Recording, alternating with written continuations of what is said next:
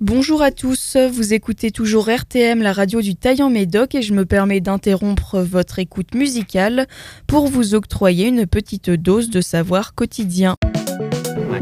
No, God! No, God, please, no! Le saviez-vous? Une émission de Calypso. No! No! Bienvenue dans Le Saviez-vous, la mini-émission qui balaye au placard les idées reçues courantes ou non de notre vie quotidienne.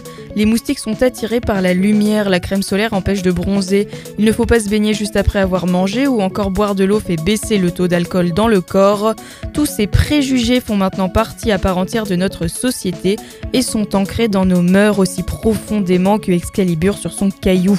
Mais pas de panique, je suis ici pour chasser ces idées reçues à grands coups de marteau et ne vous raconter que toute la vérité, rien que la vérité.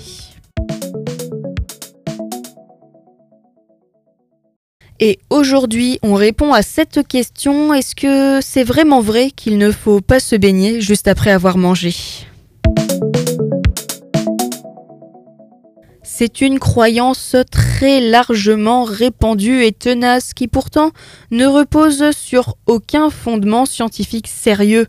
La génération des baby boomers n'a cessé de conseiller à ses enfants de ne pas se baigner juste après le repas, mais alors pourquoi? Ils encouraient le risque d'être victimes de crampes et du coup d'hydrocution et ainsi de se noyer. Pour d'autres, ce serait provoqué par la température corporelle qui s'élève au cours de la digestion. Eh bien, dans tous les cas, sachez une chose encore une fois ici, c'est totalement faux. Le processus de digestion, qui peut durer plus de 3 heures, tout dépend du repas, provoque un afflux de sang dans l'abdomen, mais ce phénomène ne suscite en aucun cas une baisse de l'irrigation des autres parties du corps à l'origine de crampes.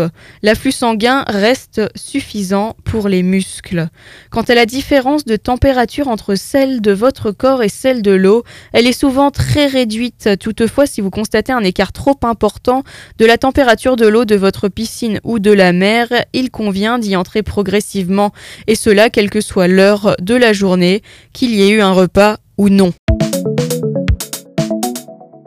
En conclusion, après un repas copieux, vos performances de nageur seront certes amoindries, mais vous ne risquez pas de vous noyer, du moins pas après avoir du moins pas pour avoir mal digéré.